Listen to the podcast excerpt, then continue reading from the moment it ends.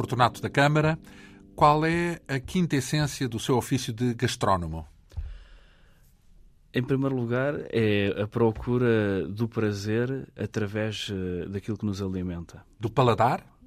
Estamos a falar dos sentidos, é isso? Dos sentidos, dos sentidos. Eh, o prazer da gastronomia está intimamente ligado com os sentidos, com a neurofisiologia do gosto. Ah, e, e quando falamos do gosto não é só necessariamente o paladar, é isso? Estamos a falar também do, do cheiro, do, portanto... Absolutamente fundamental. Do... Sem olfato não há percepção gustativa. Se taparmos o nariz, mais de metade dos sabores dos alimentos desaparece. Que curioso. Sim. Então... Por isso é que quando está constipado é praticamente impossível tirar prazer de uma refeição, ou está tudo muito salgado, está... a percepção muda completamente.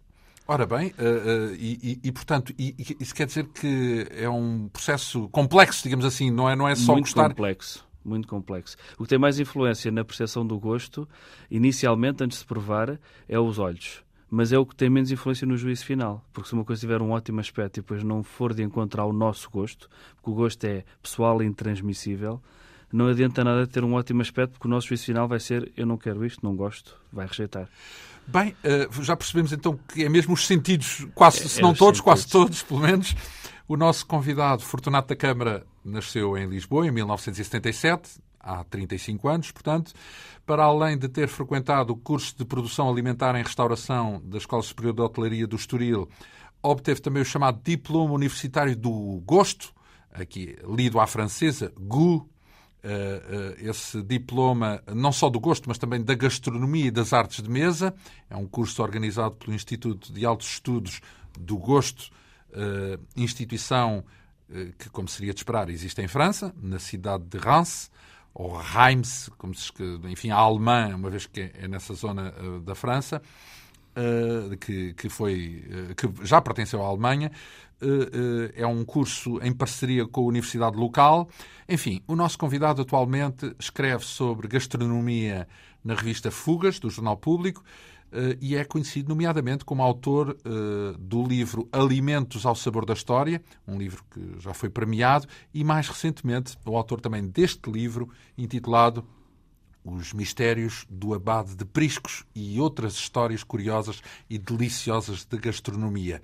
É uma edição Esfera dos Livros, com pouco mais de 300 páginas, que nos revela, por exemplo, a origem do cheesecake, do fondue, da charlotte, do gaspacho, do piripiri, uh, ou, claro, do pudim abade de priscos. Já agora, e começando pelo fim do livro, porque ele termina com esta, com esta peça, quem é que foi esta? Existe ou existiu um abade de priscos? Existiu, existiu. Eh, portanto, o Abade de Priscos era um parque do, dessa freguesia dos arredores de Braga, que era o Manuel Joaquim Machado Rebelo, e era um homem... De que época? Uh, final do século XIX, ele nasceu em 1834 e faleceu em 1930, com 96 anos.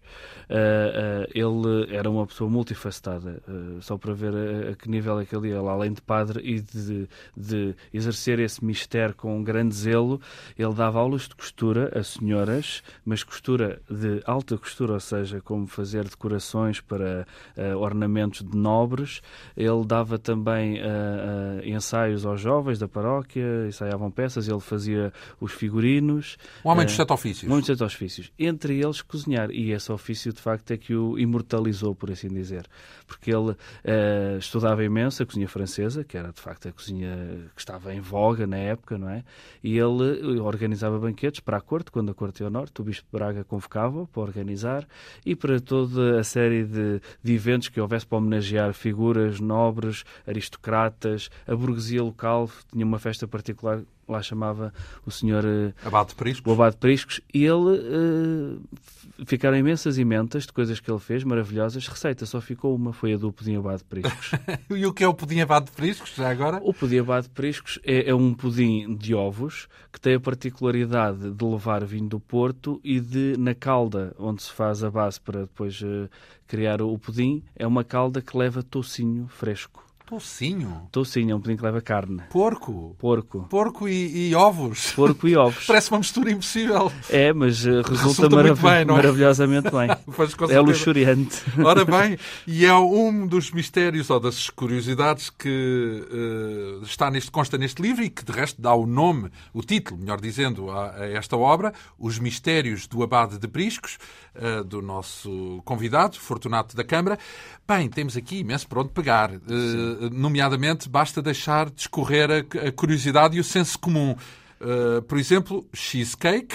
Cheesecake. há, há de ser cake de, de, de queijo, não é? Bolo Sim, de queijo? bolo de queijo. Portanto, está, está relacionado com a antiguidade. Portanto, os gregos já faziam bolos de queijo, que depois passou para os romanos, e é um processo que levou vários séculos, porque de facto fazer preparações com queijo e mel era uma coisa que era muito habitual, não é? No, na antiguidade, e depois, mais tarde, os ingleses adotaram para si esse processo, e de facto na Inglaterra foi onde o cheesecake despontou mais. Portanto, as primeiras receitas, por assim dizer, porque eh, antes eles faziam bolos que confundia-se, ou seja, não era uma base tarte, aquela coisa clássica, e depois só os ingleses é que começaram, e foi um livro que é o The Form of Curie que trouxe a primeira receita, e essa receita acabou por influenciar depois uma série de países, nomeadamente os Estados Unidos, que é hoje também um dos destinos mais conhecidos do cheesecake, uma versão americanizada, uma grande quantidade de queijo e aromatizada com coisas não muito tradicionais mais na Europa, como por exemplo anis e essas coisas, mas pronto, o cheesecake fez o seu caminho, era uma comida de subsistência inicialmente, mas depois acabou por se tornar um, uma sobremesa chique. E um êxito à escala global também. Uh, lasanha.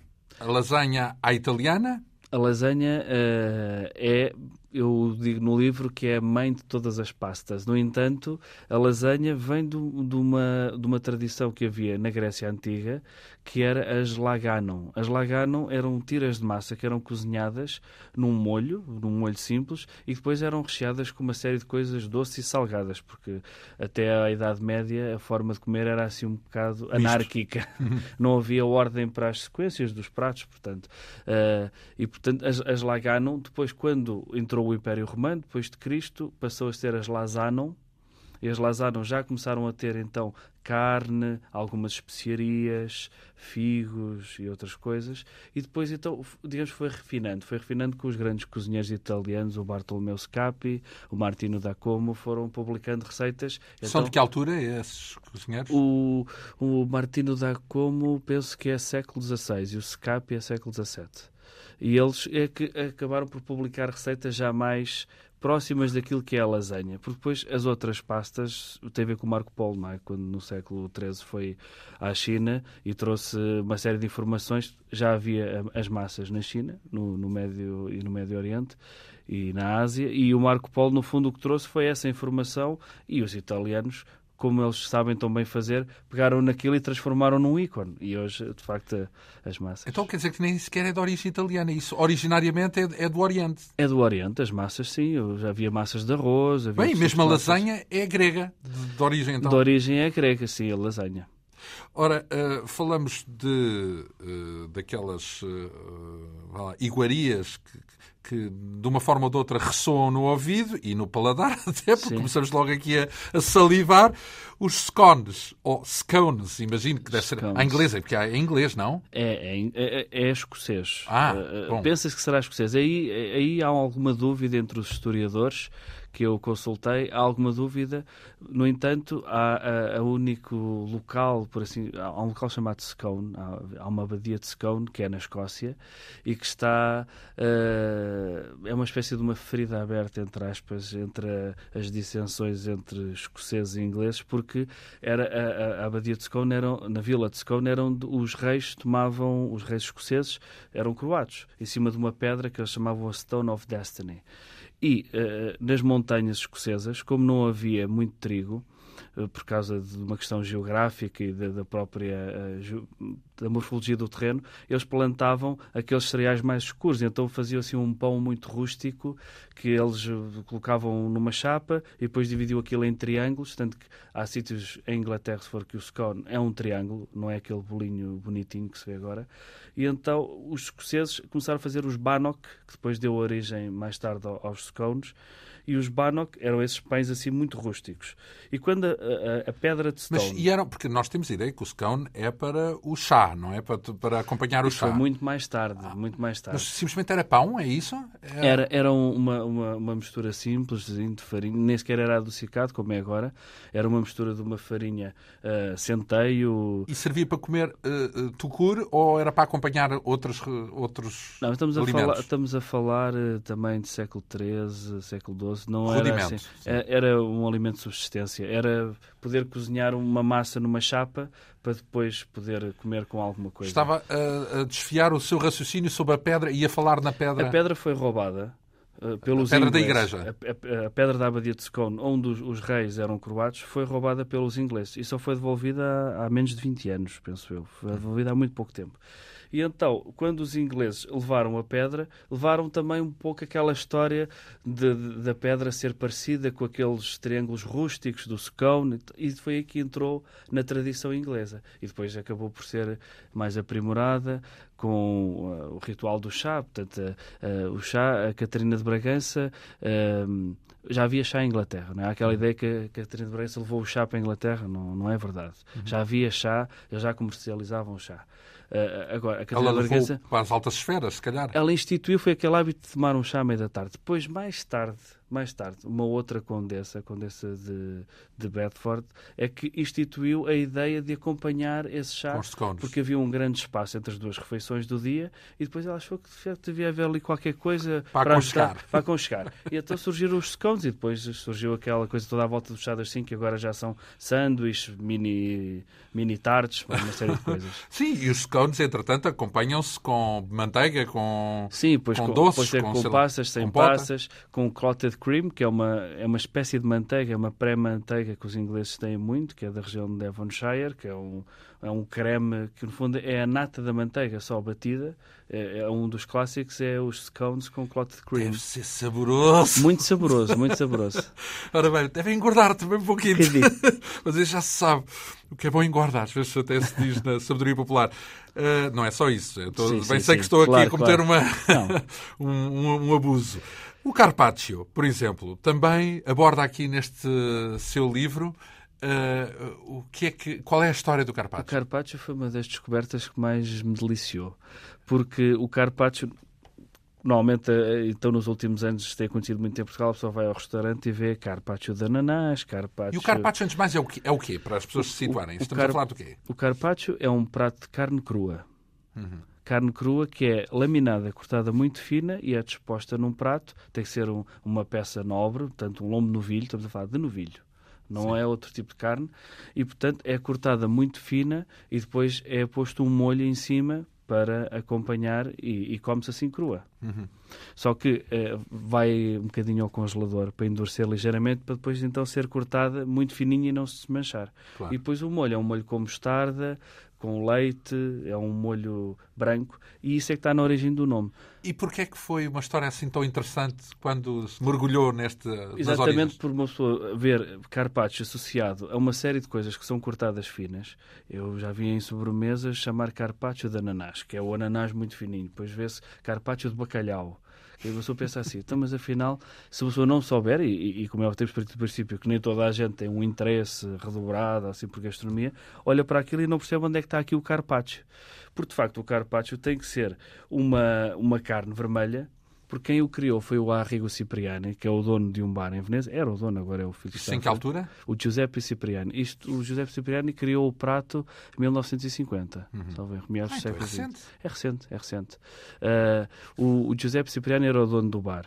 E ele criou um prato porque ele adorava pintura veneziana renascentista. Ele já tinha criado um cocktail para o bar, que era o Bellini, que era o nome de um pintor, e depois o... o de um Car... pintor? É. é porque podia ser de um compositor de ópera. Também podia ser, mas neste mas caso, neste caso era, era, era de um pintor, pintor veneziano. E esse pintor até uh, acabou por dar aulas ao Carpaccio, ao Vittorio Carpaccio, que era um pintor também, veneziano, e, e, e ele pôs-lhe o, o, nome. Porquê? Porque o Carpaccio ficou conhecido por uma série de telas que criou para a Escola de Santa Úrsula, em que tinham uma sequência de degradês vermelhos que iam até ao branco. E então, eh, naquela altura, estamos a falar uh, século XV, uh, era muito difícil conseguir-se uma série de tonalidades dentro dos vermelhos.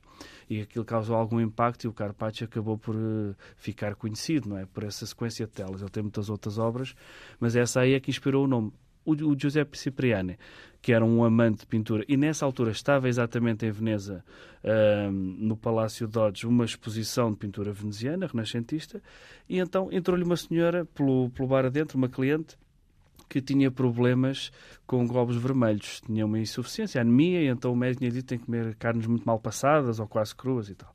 E ela estava um bocado desgostosa porque estava imenso de comer, não sabia agora como é que ia resolver o problema, e então ele desapareceu, para a cozinha, passado 15 minutos, traz então o prato com fatias finas de carne crua e esse tal molho. E ela, que engraçado, isto é muito. Ela provou, gostou imenso, era uma peça de carne nobre, muito boa. Ela, mas afinal, isto é o quê? É, olha, é um carpaccio, porque era exatamente pelos tons de vermelho e as riscas brancas, que eram os degradês. é como se dissesse um degradê, em vez um de dizer degradê, isso, é um carpaccio. E como ele era um grande apreciador de pintura, achou por bem, em vez de pôr o nome dele, podia pôr o nome dele, pôs o nome de um, de um pintor. E ficou assim conhecido o Carpaccio. Bem, uh, uh, mal a senhora saberia, a condessa saberia que estaria a colaborar com a criação de uma dos de um, um prato refinado, ou melhor, um, uma iguaria refinada. Uh, tiramisu. É uma então, história muito simples. Então... O, Tre... o, Treviso é a cidade onde nasceu o, o tiramisu, em Itália. E é uma história muito simples que uh, era uma senhora tinha um restaurante uh, e que tinha herdado esse restaurante dos sogros.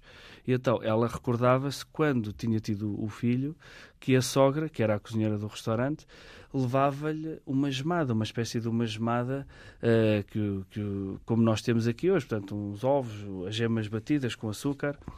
E então essa gemada era para lhe dar ânimo ou para lhe dar forças depois dela ter tido o bebê. Portanto, estamos a falar naquelas semanas a seguir ao, ao parto. E então ela dizia-lhe: manja que até tira disso, ou come que isso vai animar-te, vai levantar-te uh, o astral, ou vai. Arrebitar-te. Vai arrebitar-te. E ela ficou sempre com aquilo na cabeça. E mais tarde, quando o restaurante passou, portanto, para, para ela e para o marido, não é?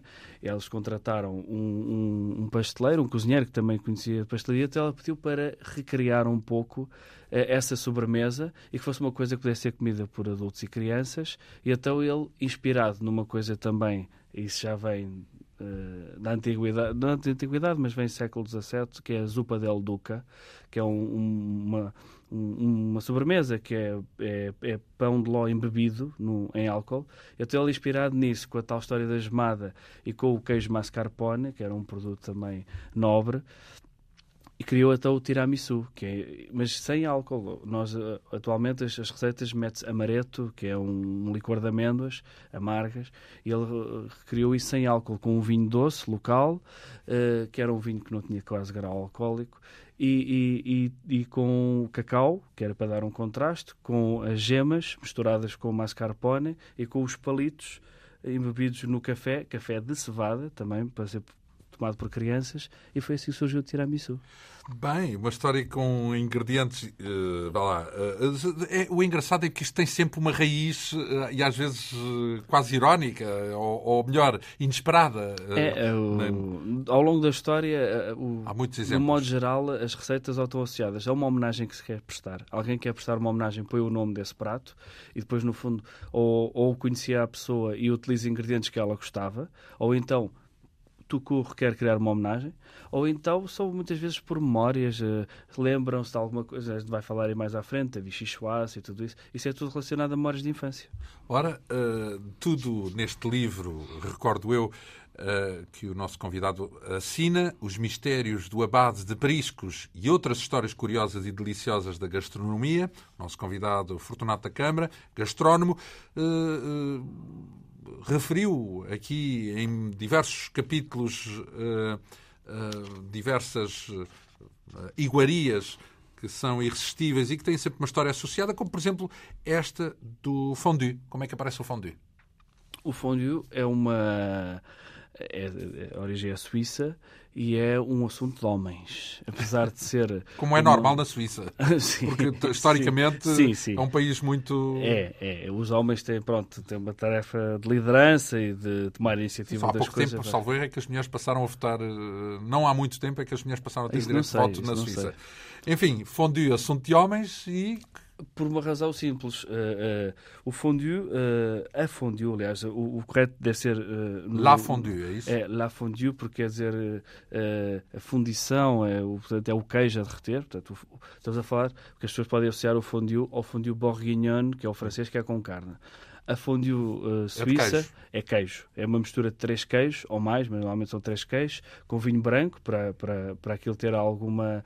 Uh, para correr, não é? Para ser um líquido cremoso. Então, mas fundição onde? Porque na carne é azeite quente, não é? Sim. Ou azeite ou óleo. Não, uh, é, o, é o fondue do queijo, é o, o, derreter do queijo. O derreter do queijo é, é diretamente na, na, na, Como é que o queijo derrete no fondue, no caso? É mistura, é, portanto, eles têm um, um, recipiente que é o caquelon, que é aquela panelinha que as pessoas conhecem que se mete em cima de uma chama, e depois fregam esse recipiente com um alho esmagado, que retiram, é só para aromatizar a peça, por assim dizer, e depois deitam lá dentro vinho branco e o queijo. O queijo começa a derreter porque o vinho branco começa a ferver e começa a envolver toda aquela mistura. E depois é só molhar cubos de pão.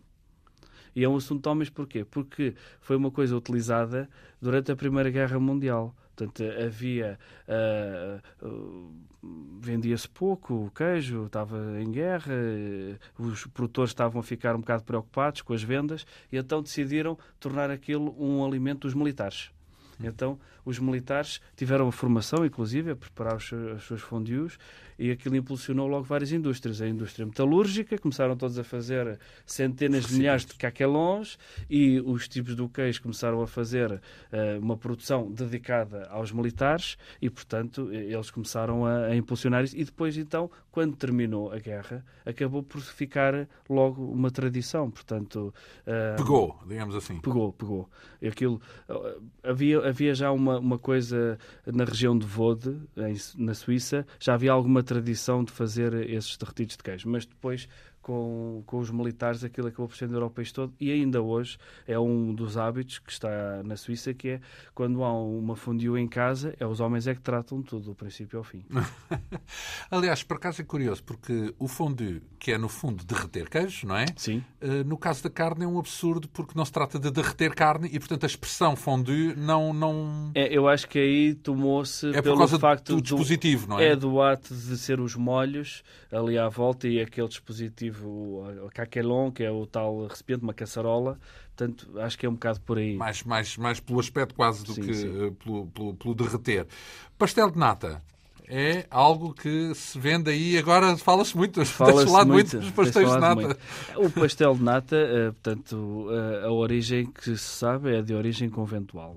Portuguesa, certo? Portuguesa, portuguesa. Aliás, a doçaria conventual portuguesa é portentosa a comparar com qualquer outro país. Portanto, é, é de facto as dezenas de doces que há. À escala global. À escala global. A comparar, a, a comparar não, as dezenas de doces que conseguem-se fazer só com gemas, açúcar, água e amêndoa é prodigiosa, não é? Porque depois... Então, e já agora eh, tem alguma explicação para o facto de Portugal ser assim tão dotado para a doçaria conventual?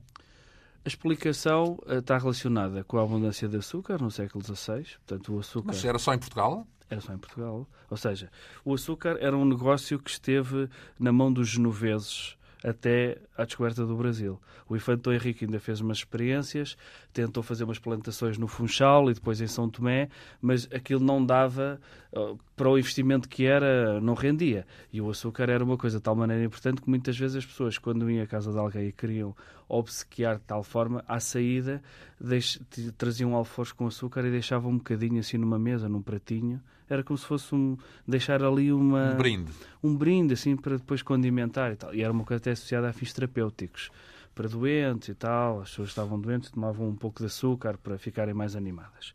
E então, a, com a descoberta do Brasil e depois a, a grande uh, plantação de cana-de-açúcar que houve no Brasil, nós passámos a ser uh, praticamente dominadores nessa área.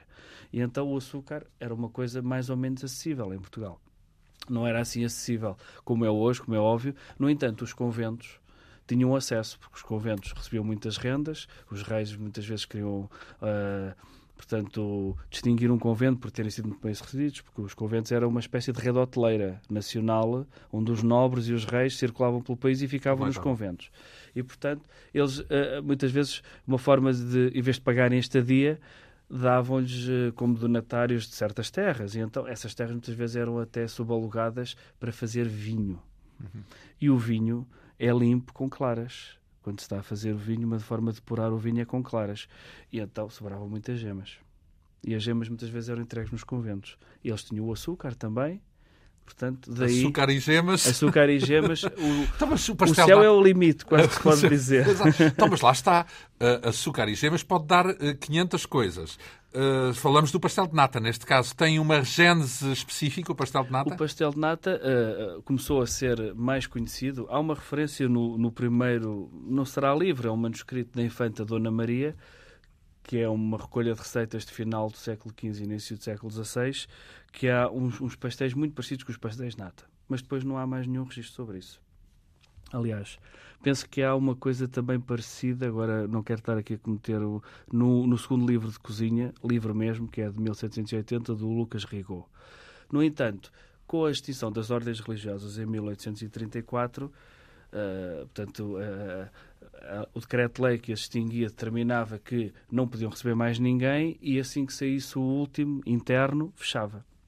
Houve algumas que fecharam logo, houve outras que fecharam nos anos a seguir e outras que ainda duraram até final do século XIX. as receitas conventuais começaram a fazer o seu caminho e estavam todas dentro do segredo dos conventos. Mesmo entre conventos não se trocavam receitas porque havia uma grande rivalidade. Imensa. Para receber os nobres, lá está. Sim, sim. É como a rivalidade entre hotéis ou entre pousadas. Por é? exemplo, isto aqui é uma, é, é uma opinião minha, mas, por exemplo, o Tocinho do Céu é uma coisa que é de norte a sul do país presumo eu que será certamente uma receita que seria muito apreciada, apesar de eu contarem uma história específica do tocinho do céu no livro. Porquê? Porque havia uma disputa enorme, então todos os conventos faziam tocinho do céu. Uns punham chila, outros não punham chila, outros faziam um ponto de açúcar diferente, outros mais amêndoa, menos amêndoa. Portanto, havia uh, uma disputa grande entre eles. E como tal, as receitas, quando saíram, saíram o conhecimento foi, foi progressivo, ou seja, as pessoas, alguns ficavam sem posses eh, ou sem poder trabalhar, então começavam a fazer doces. E os pastéis de nata surgem do mosteiro dos Jerónimos. No entanto, o mosteiro dos Jerónimos era um mosteiro masculino. E há aqui uma polémica porque não há conhecimento de uma receita conventual em conventos de homens. Normalmente era sempre de mulheres. E havia uma refinaria de açúcar ao pé do mosteiro dos Jerónimos. E então alguém deu a receita ou começou a fazer esses pastéis nessa refinaria de açúcar. Portanto, o senhor tinha o açúcar, a pessoa tinha o saber fazer e começou a fazer algum nome na altura. As pessoas, na altura, Belém era fora de Lisboa, portanto, dizia-se que vinham pessoas de Lisboa de propósito para comer os pastéis em Belém e depois essa refinaria deu origem à confeitaria de Belém, que é hoje conhecida.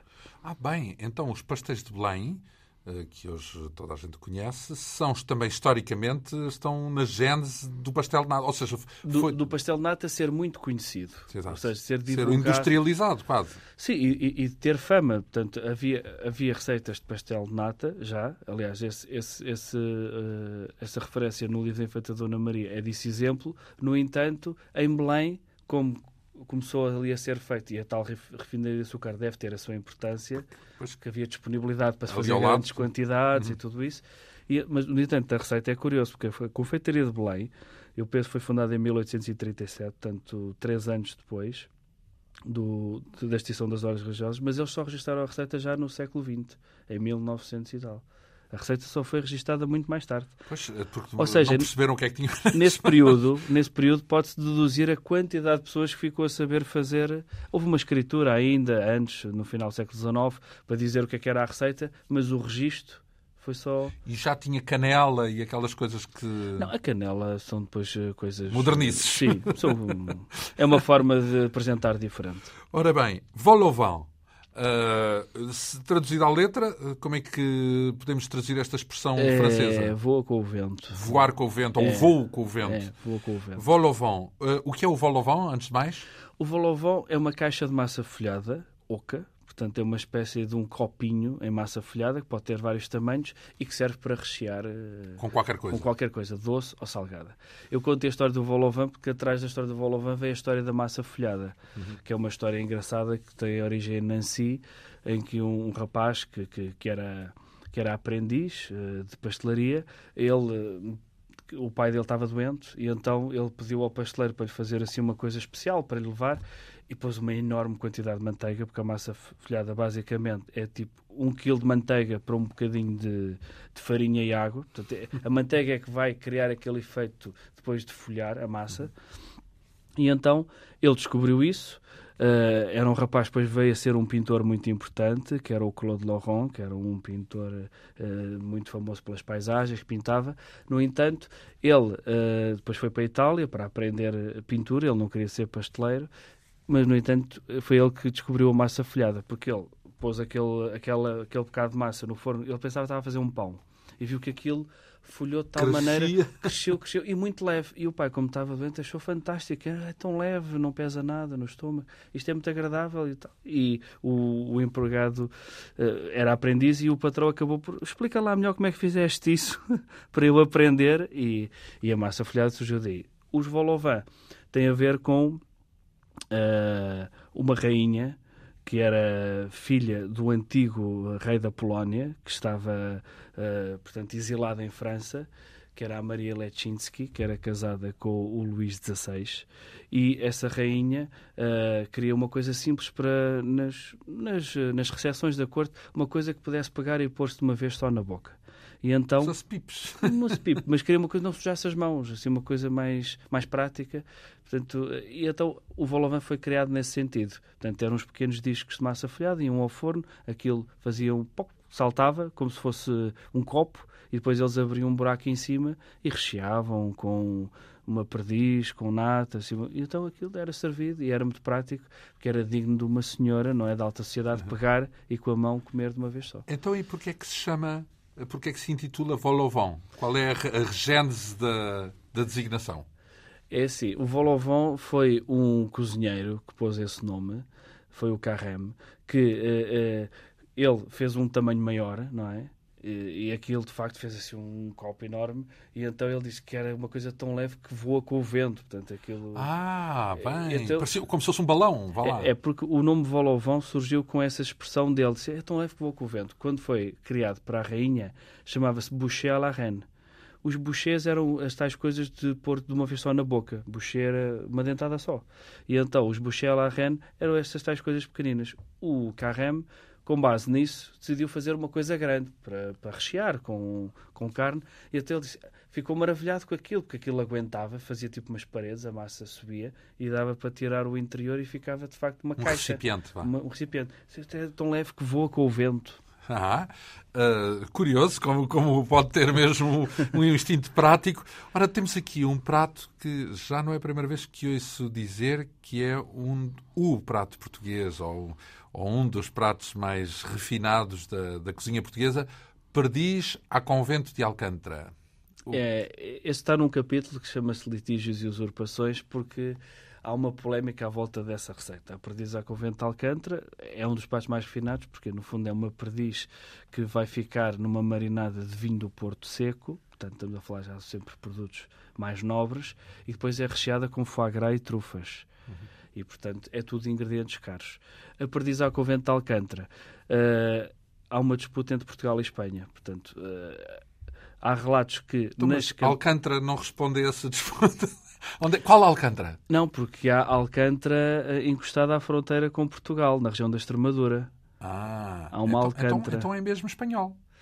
Não, porque está associado, ou seja, há, há dois relatos diferentes. Qual, onde é o convento de Alcântara? Vamos havia, cá tentar arbitrar. Havia o convento de Alcântara, em Alcântara, era um convento dominicano, onde se diz que depois da Estamos a falar em Lisboa? Em Lisboa, em Lisboa. Alcântara, Lisboa. Alcântara, Lisboa.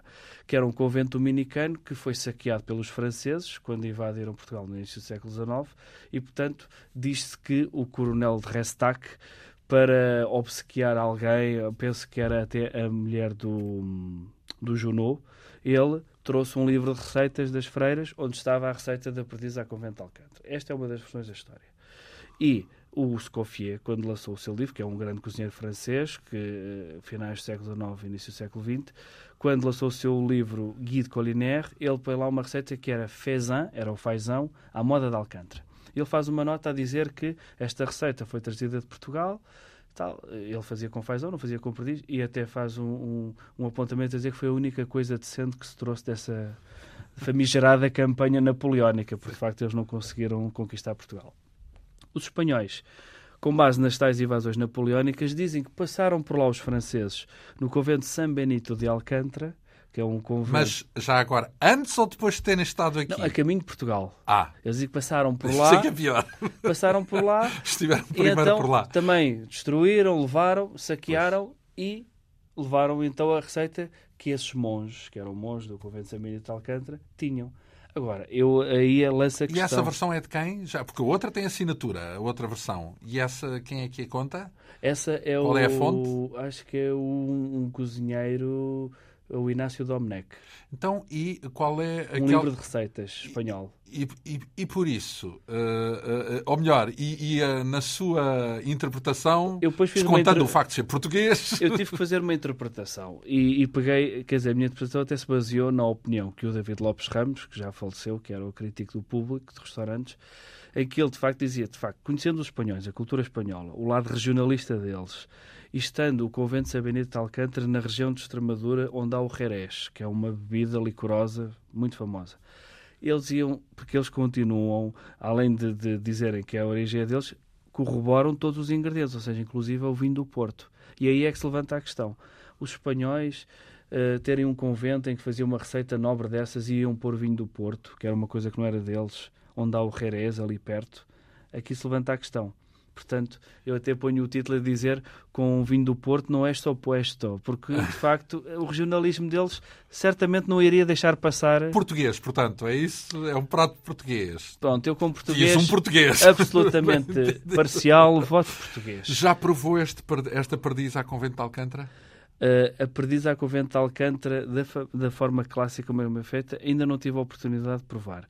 Provei um pombo feito à convento de Alcântara e provei umas variações que alguns chefes aí fazem em tempos de crise, portanto, com lá perto, com modos mais mais comedidos. uh, mas há uma história engraçada com a perdiz é que quando a rainha de Inglaterra veio a Portugal, o, portanto, em 57, o Salazar organizou um grande banquete e o cozinheiro, que era o João Ribeiro, que também está aí referido numa receita, que é o Bacalhau Universal, o João Ribeiro era o cozinheiro convidado para fazer esses, esses, esses grandes eventos, porque era o cozinheiro privado quando o Carlos Gulbenkian vinha a Portugal, ou para o Hotel Avis, era o cozinheiro que fazia para ele uh, a comida no hotel, e então o, o, o Salazar consta que quando viu a, a, despesa para fazer a perdiz à convento de Alcântara, perguntou se não era possível fazer com galinha, não é? Assim, se não era possível... Sovina, como era? Não dava para... Ele disse, isto é uma receita,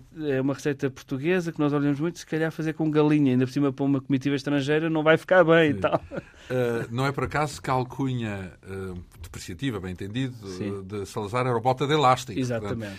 Uh, para além de todas as considerações de caráter político que se possa tecer. Uh, estamos a falar deste livro intitulado Os Mistérios do Abade de Priscos, uh, da autoria do nosso convidado, Fortunato da Câmara, onde pontua, por exemplo, outros, outros, outros pratos, outras receitas que temos, pelo menos, no ouvido. esta, por exemplo, acho que há muita gente que depois de ver diante de si o prato prefere não o provar falamos do bife tártaro. Portanto, o bife cru, ou é, de carne bife... crua, melhor dizendo. É carne crua. O bife tártaro é carne crua. E uh, como é que aparece este bife tártaro? Este bife tártaro também tem uma espécie de lenda associada com os bárbaros que vinham do norte da Europa. Da Tartária. Da Tartária. E que punham Portanto, eles faziam aquelas grandes caminhadas a cavalo e punham peças de carne entre a sela do cavalo e o, e o dorso do animal para ir amaciando com o galope. Portanto, então, quando paravam, refinados. quando paravam para comer, a carne já estava assim meio delida do suor do cavalo e daquela coisa toda, e então eles Pronto, comiam aquilo. Eu acho que também não vou comer o bife tártaro. É, mas isto é, é a parte. Original, histórica. É, parte, é, é, um pouco uma fábula, não é? Sim. Não há evidências Então, nenhumas. a carne amaciada lá pelo lombo do cavalo e, pelo, e pela cela. É, o bife tártaro depois uh, acabou por entrar mais até na Alemanha, porque havia uma coisa típica da Alemanha que era as fricadela, que eram uns picados de carne, uh, que eram assim levemente cozinhados, no Porto de Hamburgo e então era preparado assim para depois nas viagens eles terem alguma coisa para, para se alimentar. O bife tart, portanto, é a salada da fábula, vamos, vamos esquecê-lo porque é uma coisa maravilhosa. Agora, um, acabou... então, mas e o que é que eu não, dentro da fábula ainda não percebi o que é que acontecia. Portanto, a carne ficava amaciada e depois era assim comida crua, mais nada, tirava era debaixo comi... da cela e é, era comida crua porque ficava, eh, portanto, o colagênio da carne com aquela pressão toda, acabava a ficar a carne meio deslaçada, que ficava Sim. tipo em fios. Então era fácil digerir sem cozinhar. Sim, Portanto, macia, vá lá. Macia, ficava Sim. macia. O bife tarta, de facto, também não é cozinhado. E, e as primeiras referências ao bife tartar é num romance que foi escrito na altura em que a França e a, e a Rússia tinham uma relação muito próxima foi até construída aquela ponte Alexandre III como símbolo da amizade entre a França e a Rússia. E então houve uh, um cozinheiro francês que decidiu, para homenagear, portanto, fazer o, o bife tarte uma versão mais elaborada, mais sofisticada, mais à, à la française, não é? Sim. E então consiste na mesma carne crua, tem que ser uma peça também nobre, lombo, sobretudo, e é picado com duas facas, ou seja, não é triturado. Isso faz toda a diferença, porque quando é triturado com as lâminas, como se faz, por exemplo, um hambúrguer para almôndegas, as lâminas destroem o colagênio da carne, então fica uma papa. Por isso é que os hambúrgueres depois levam aquelas coisas, farinhas e uma série de coisas. O, o bife tartar é duas facas e até era uma coisa de cozinha de sala. Portanto, os empregados de sala vinham com aqueles cacos. Um espetáculo. Com a, com a peça, com dois grandes facalhões e começavam ali, a, tipo, como se estivessem a bater num tambor, a, a picar a carne e a carne ficava toda picadinha em pequenas tirinhas, cubos, e depois a partir daí era temperada com uma série de ingredientes que iam acabar por ter uma ação de cozinhar a carne.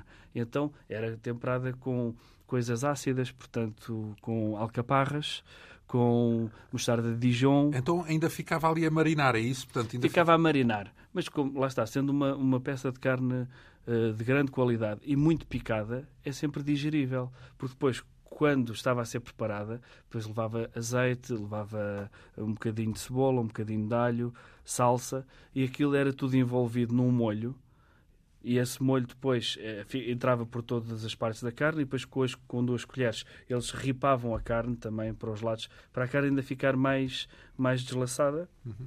e depois era barrada em tostas com manteiga e comia-se e come-se muito bem. Ora bem, uh, uh, não há nada como fechar os olhos para quem for uh, ficar impressionado, mas é como o carpaccio, também é comida, também é, é carne, crua, crua e é. também so, sabe maravilhosamente. O croissant à francesa eh, como é que aparece? É, o croissant, a origem é na Áustria. Ah. E, e, também tem associado uma espécie Mas a expressão de lenda. É, a expressão é austríaca também? O próprio não, título não, do, do, não. A expressão não é. Não, não, é não lhe chamavam croissant, é isso? Não lhe chamavam croissant. Uh, há duas versões, portanto, uma que diz que está tudo relacionado com um cerco que houve pelo Império Otomano à cidade de Viena. Uhum. E, portanto, durante esse cerco há no duas tempo versões. De Mozart no tempo de Mozart. Sim. Há duas versões, uma que diz que os, os, os otomanos, que são os turcos hoje, começaram a escavar uh, túneis até entrarem por baixo, por terra, não é? dentro da cidade. E como os padres trabalhavam durante a noite, começaram a ouvir certas movimentações conforme eles se iam aproximando e deram o alerta que estava alguém a escavar não é? à volta da cidade. E, portanto, uh, na altura o, o imperador austríaco, era o Leopoldo, deu uma espécie de, de, de benesse aos padeiros, portanto, eh, ou seja, eles ao derem o, o, sinal de alarme, eles conseguiram pedir ajuda, os austríacos, portanto, estavam, o inimigo estava perto, e então eles foram obsequiados com a possibilidade de criarem um bolo em homenagem a essa vitória depois que os austríacos tiveram sobre os otomanos.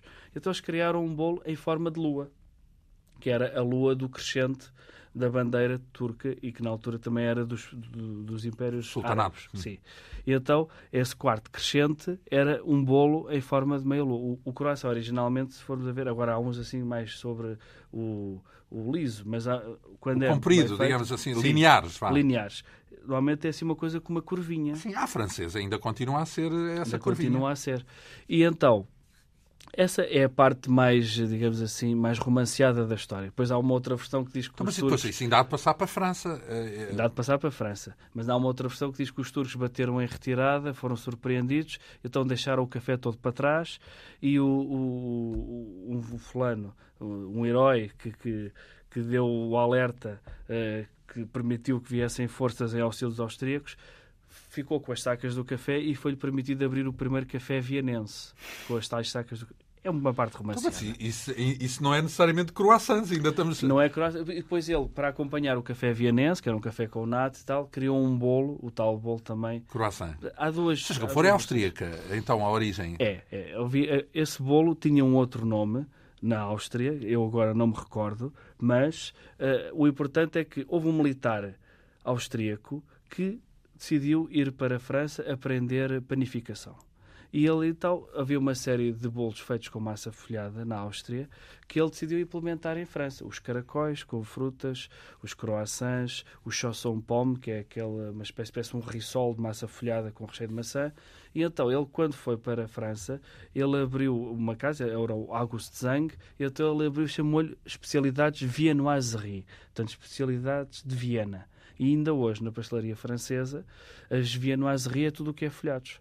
Onde uhum. está o croissant, onde está o chausson pomme, onde está o petit pain au chocolat, onde está uh, o caracol, Todos o palmier, o palmier, tudo folhado. Palmeira também é massa folhada. E, mas também não é necessariamente a massa folhada é que é de origem uh, uh, austríaca, mas o bolo em si, não, a criação bolos, já francesa. De, é, não, havia uma série de bolos feitos com, com massa folhada que ele levou quando abriu essa. Ele abriu em 1830, salvo Incluindo o tal croissant. Incluindo o croissant. E que é batizado então nessa altura eh, como croissant. É, mas, os franceses. É o croissant porque no sentido diz, do tal crescente. É isso? É, ah, croissant é crescente. É o crescente é no sentido do, do, do, do, símbolo do da Turquia. Crescente. Do quarto crescente. As pessoas perguntavam, então como é que isto se chama? Isto é, um, é o crescente, é um croissant. É o crescente, é o símbolo do crescente. Ah, mas, mas aquilo estava dentro de um grupo que era as Viennoiseries, que era as especialidades de Viena. E, e, mas lá está, mas tinha a ver com o tal crescente turco, digamos assim. O crescente da bandeira turca. Os bifes Stroganov. Os bifes Stroganov é uma coisa que tem sido assim vilipendiada. Há de é? ser russo, não? É russo, é uma família russa. Aliás, normalmente as pessoas dizem Stroganov, mas a, a, família é uma família da aristocracia russa. Vilipendiada porquê? É porque normalmente as pessoas associam sempre assim a uma comida para despachar e tal, e é muito comida de refeitório e tal. Mas, no entanto, tem origem numa das mais importantes dinastias da aristocracia russa. O Stroganov teve uma influência durante 3, 4 séculos uh, em várias indústrias e depois foram expulsos, quando foi a, a, a Revolução Bolchevique, 1917, foram expulsos e foi o facto de uma série de famílias russas, entre os Stroganov terem sido expulsos, que a receita começou a ser conhecida na Europa. E então é, é, um, é umas tiras de carne que são cozinhadas no molho com um pouco de mostarda, temperadas com pimentão doce e que é uma coisa que se for feita como a receita indica, eu aí não aponta, não, não indica a receita, por não tem receitas, mas se for, por exemplo, o La Russe Gastronomique, que é uma das, das bíblias da, da cozinha, a receita seguida à risca é de facto muito interessante e é um, um prato interessantíssimo. E porquê é que fala aqui da teoria improvisada? É porque as pessoas associavam uh, a dois, dois membros da família Stroganov. Um era o Conde Pavel Stroganov, que há uma ideia que, que ele tinha problemas de dentição quando era velhote, e então alguém lhe cortava a carne muito fininha para ele poder comer melhor. É estas fábulas. E depois há um outro, há um outro familiar de, de Stroganov do século XIX, que aliás até tem uma outra história, não vem no livro, que foi casado com a Juliana Stroganov, que era filha da Marquesa da Lorna. A Condessa. A Condessa. Sim, que agora, aliás, houve um livro, um livro recentemente sim. a contar a história dela. Exatamente. Foi uma pessoa influente. Exato. E então também associam eh, eh, essa criação eh, ao marido dela, porque ele tinha um cozinheiro que queria fazer um, uma receita russa para concorrer a um concurso em França. E então ele lembrou-se, porque no inverno a carne não era frigorífico, a carne estava praticamente congelada, ele precisava de fazer rapidamente a receita da família, não é? E então ele cortou a carne muito fininha que era para, para, despachar a carne congelada. É porque inicialmente pensava-se até que uh, podia ser em cubos, podia não ser em tiras. Agora é em tiras. A receita em si, com as natas e o tempero de uma mostarda específica que há no leste, é que ficou como uma receita da família Stroganoff. Se era cubos ou tiras, depois essas Varia. variações é que, é que vêm com essas histórias. Ora bem, eh, estamos a falar de receitas uh, especiais e com curiosidades em torno da sua origem. Já falámos aqui do tocinho do céu. Uhum. Uh, este tocinho do céu já se percebeu que foi uma coisa que encheu o país de norte a sul. É uma coisa, é, é português, portanto, o tocinho é do céu. É português, é conventual. Aí o tocinho do céu que eu me refiro é o de Guimarães, porque tem uma história muito engraçada. É que, uh, lá está, não sabendo quando é que os doces conventuais foram criados, porque eram coisas secretas dentro dos conventos, e os conventos duraram séculos, Portanto, o que conseguimos aí é, através de uma situação caricata, que é o, convento de Santa Clara, em Guimarães, tinha uma série de terras que eram exploradas por uma paróquia dos arredores, e, e então, que era a paróquia de Arões. E o abade eh, tinha que pagar uma renda por elas, que era 40 mil reis anuais, que eram pagas normalmente no dia da festa da aldeia, que era em julho. E as freiras, para ele não se atrasar... Isso em que altura? Uh... Uh, em, 1700 e, entre 1700 e 1757. Sim. Porque em 1757 é que deu-se o grande problema. Que então. ele estava habituado a receber um tabuleiro com 4 quilos de tocinho do céu, que elas lhe mandavam, e que ele guardava para aquele dia da festa na aldeia para depois comer com alguns colegas abates que vinham de outras paróquias. E houve um ano, que foi em 1757, que elas mandaram-lhe uma dose menor. Não se sabe bem porquê, porque elas tinham imenso trabalho. Aliás, havia até proibições, de, elas tinham limites, os, os, os bispos colocavam limites, elas não podiam fazer mais tipo 90 quilos cada uma, não podiam fazer mais que 90 quilos sobremesas por ano. Portanto, está a ver a quantidade de sobremesas que eram feitas, porque elas acabavam por descurar o lado da fé, por cozinharem isto não é um negócio, isto não é Bem, para vender doces, isto é para... Era como se dizia uh, também mais antigamente do que hoje, gulosas. e então, eh, eh, se calhar houve alguma limitação, porque havia de facto, acho que foi em 1724 que houve essa proibição pelo menos no de Santa Clara, que elas não podiam cozinhar mais do que 90 kg de doces por ano, só podiam mandar, e, e em determinadas épocas, tipo Natal, algumas festas a Páscoa, não podiam, fora dessas épocas, cozinhar mais, só podiam mandar para os pais se estivessem doentes, porque era a tal ideia do açúcar ser uma coisa terapêutica. E então, ele não, não, não percebeu porquê, Foi que lhe reduziram a dose, e então decidiu, passado um ano, meter uma ação em tribunal contra elas porque era uma tradição que tinha mais de 50 anos. Então, como a ação entrou em 58, ele diz que tinha mais de 50 anos, na ação em tribunal, podemos depreender que logo desde o início do século XVIII já havia Tocinho do Céu e já era famoso. Uhum. Claro que ele depois perdeu a ação em tribunal porque acharam que o tribunal disse não, isto era simplesmente um, um, um galanteio que lhe faziam, era uma deferência, não havia nenhuma obrigação, nenhum contrato. Portanto, você pode de facto continuar a receber os 4 quilos, tem que pagar por eles. Portanto, não compensou a queixa. Ah, pois não. E o toucinho do céu? Vamos lembrar o que é que é, grosso modo? Uh, o toucinho do céu... Doce? O toucinho do céu é, é, é, uma espécie de um pudim enqueijado, por assim dizer, que é uma mistura de gemas de ovos, amêndoa uh, e uma calda em ponto de açúcar. E há, depois há regiões em que acrescentam chila, o de Guimarães é dos que leva chila, o toucinho do céu de Mursa também, mas, por exemplo, quando vamos para o Algarve, já só é ovos, amêndoa e uma calda de açúcar a ponto. Uhum. Pois os pontos é que é os pontos é um mundo é um mundo de segredos porque inacabados é é porque o ponto faz toda a diferença de ser uma coisa mais líquida mais consistente mais enqueijada depois vai ao forno e, e, quer dizer que há tocinhos do céu, como frisávamos há pouco, de norte a sul do país e cada um com, a sua, sim, com o seu sim, perfil. Sim. Então é, há de ser uma das sobremesas mais uh, nacionais, mais Sim, sim. Uh, e, universais. E, e, certamente era uma das mais apreciadas, exatamente, porque para cada convento querer ter a sua versão, ou qual seria a melhor. Esta nossa conversa, por esta semana, porque prosseguimos já para a semana, uh, uh, abordamos um nome que os ouvintes da Antena 2 mais habituais conhecem bem. Falamos de Rossini, porque ele era um grande cozinheiro, é o que consta, pelo menos. Não, era um grande gastrónomo. O grande gastrónomo. Ele cozinhava algumas coisas, mas pouco. Ele gostava era imenso de comer. de comer, de conceber também, pelos vistos. Sim, sim. Tournedos à la Rossini, ou tournedot. Turndó, à, à sim. portuguesa. A portuguesando, sim. Uh, há de ser um bife, a Rossini, uh, uma espécie de bife, não é? Ou o que é um Turnedó? O a Rossini é um sufixo que se utiliza quando uma preparação leva foie gras e trufas, que era a grande perdição dele. Portanto, neste caso, o turndó é um medalhão de, de, de novilho, portanto, do, do lombo do novilho tira-se um medalhão mesmo do centro, da carne mais, mais terra, mais, e uh, aplica-se, portanto, é passado numa frigideira, é posto em cima de pão torrado e depois é guarnecido com um escalope foie gras e trufa ralada em cima. Então, tudo que leva foie gras e trufas é o Rossini, porque o Rossini era completamente louco por estes dois ingredientes.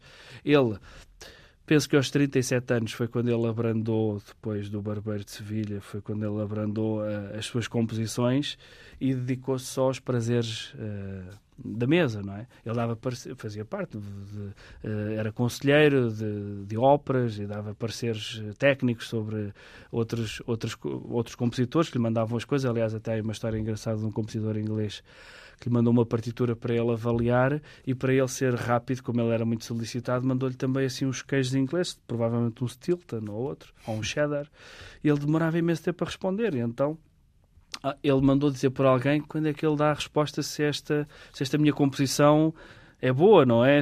E então ele respondeu na volta a dizer assim: Olha, em relação à sua composição, devo dizer que os queijos eram ótimos. E não respondeu mais nada.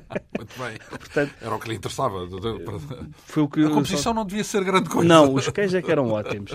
Então o Rossini tinha estas coisas. Era de facto uma pessoa que tinha um prazer imenso. Ele, quando morreu, era muito pesado, já estava muito gordinho. Uh, e, e, o Fagastro fazia de tal maneira uma perdição que ele tinha umas seringas em prata onde ele fazia uma mistura de foie gras com trufas, neste caso uh, paté, é foie gras, e ele recheava depois canudos de macarrão com aquela seringa de prata para depois os comer. Portanto, o macarrão era cozido e ele recheava todos os tubos com foie gras e trufas. Não admira que tenha engordado sim, bastante. Sim, sim. Uh, ora bem, e é também um personagem absolutamente indispensável. No... Só para, para esclarecer a questão do Tourndó, para não ficar no ar, o Tourndó era uma coisa, era uma expressão que se utilizava, o tourner portanto era ao virar de costas.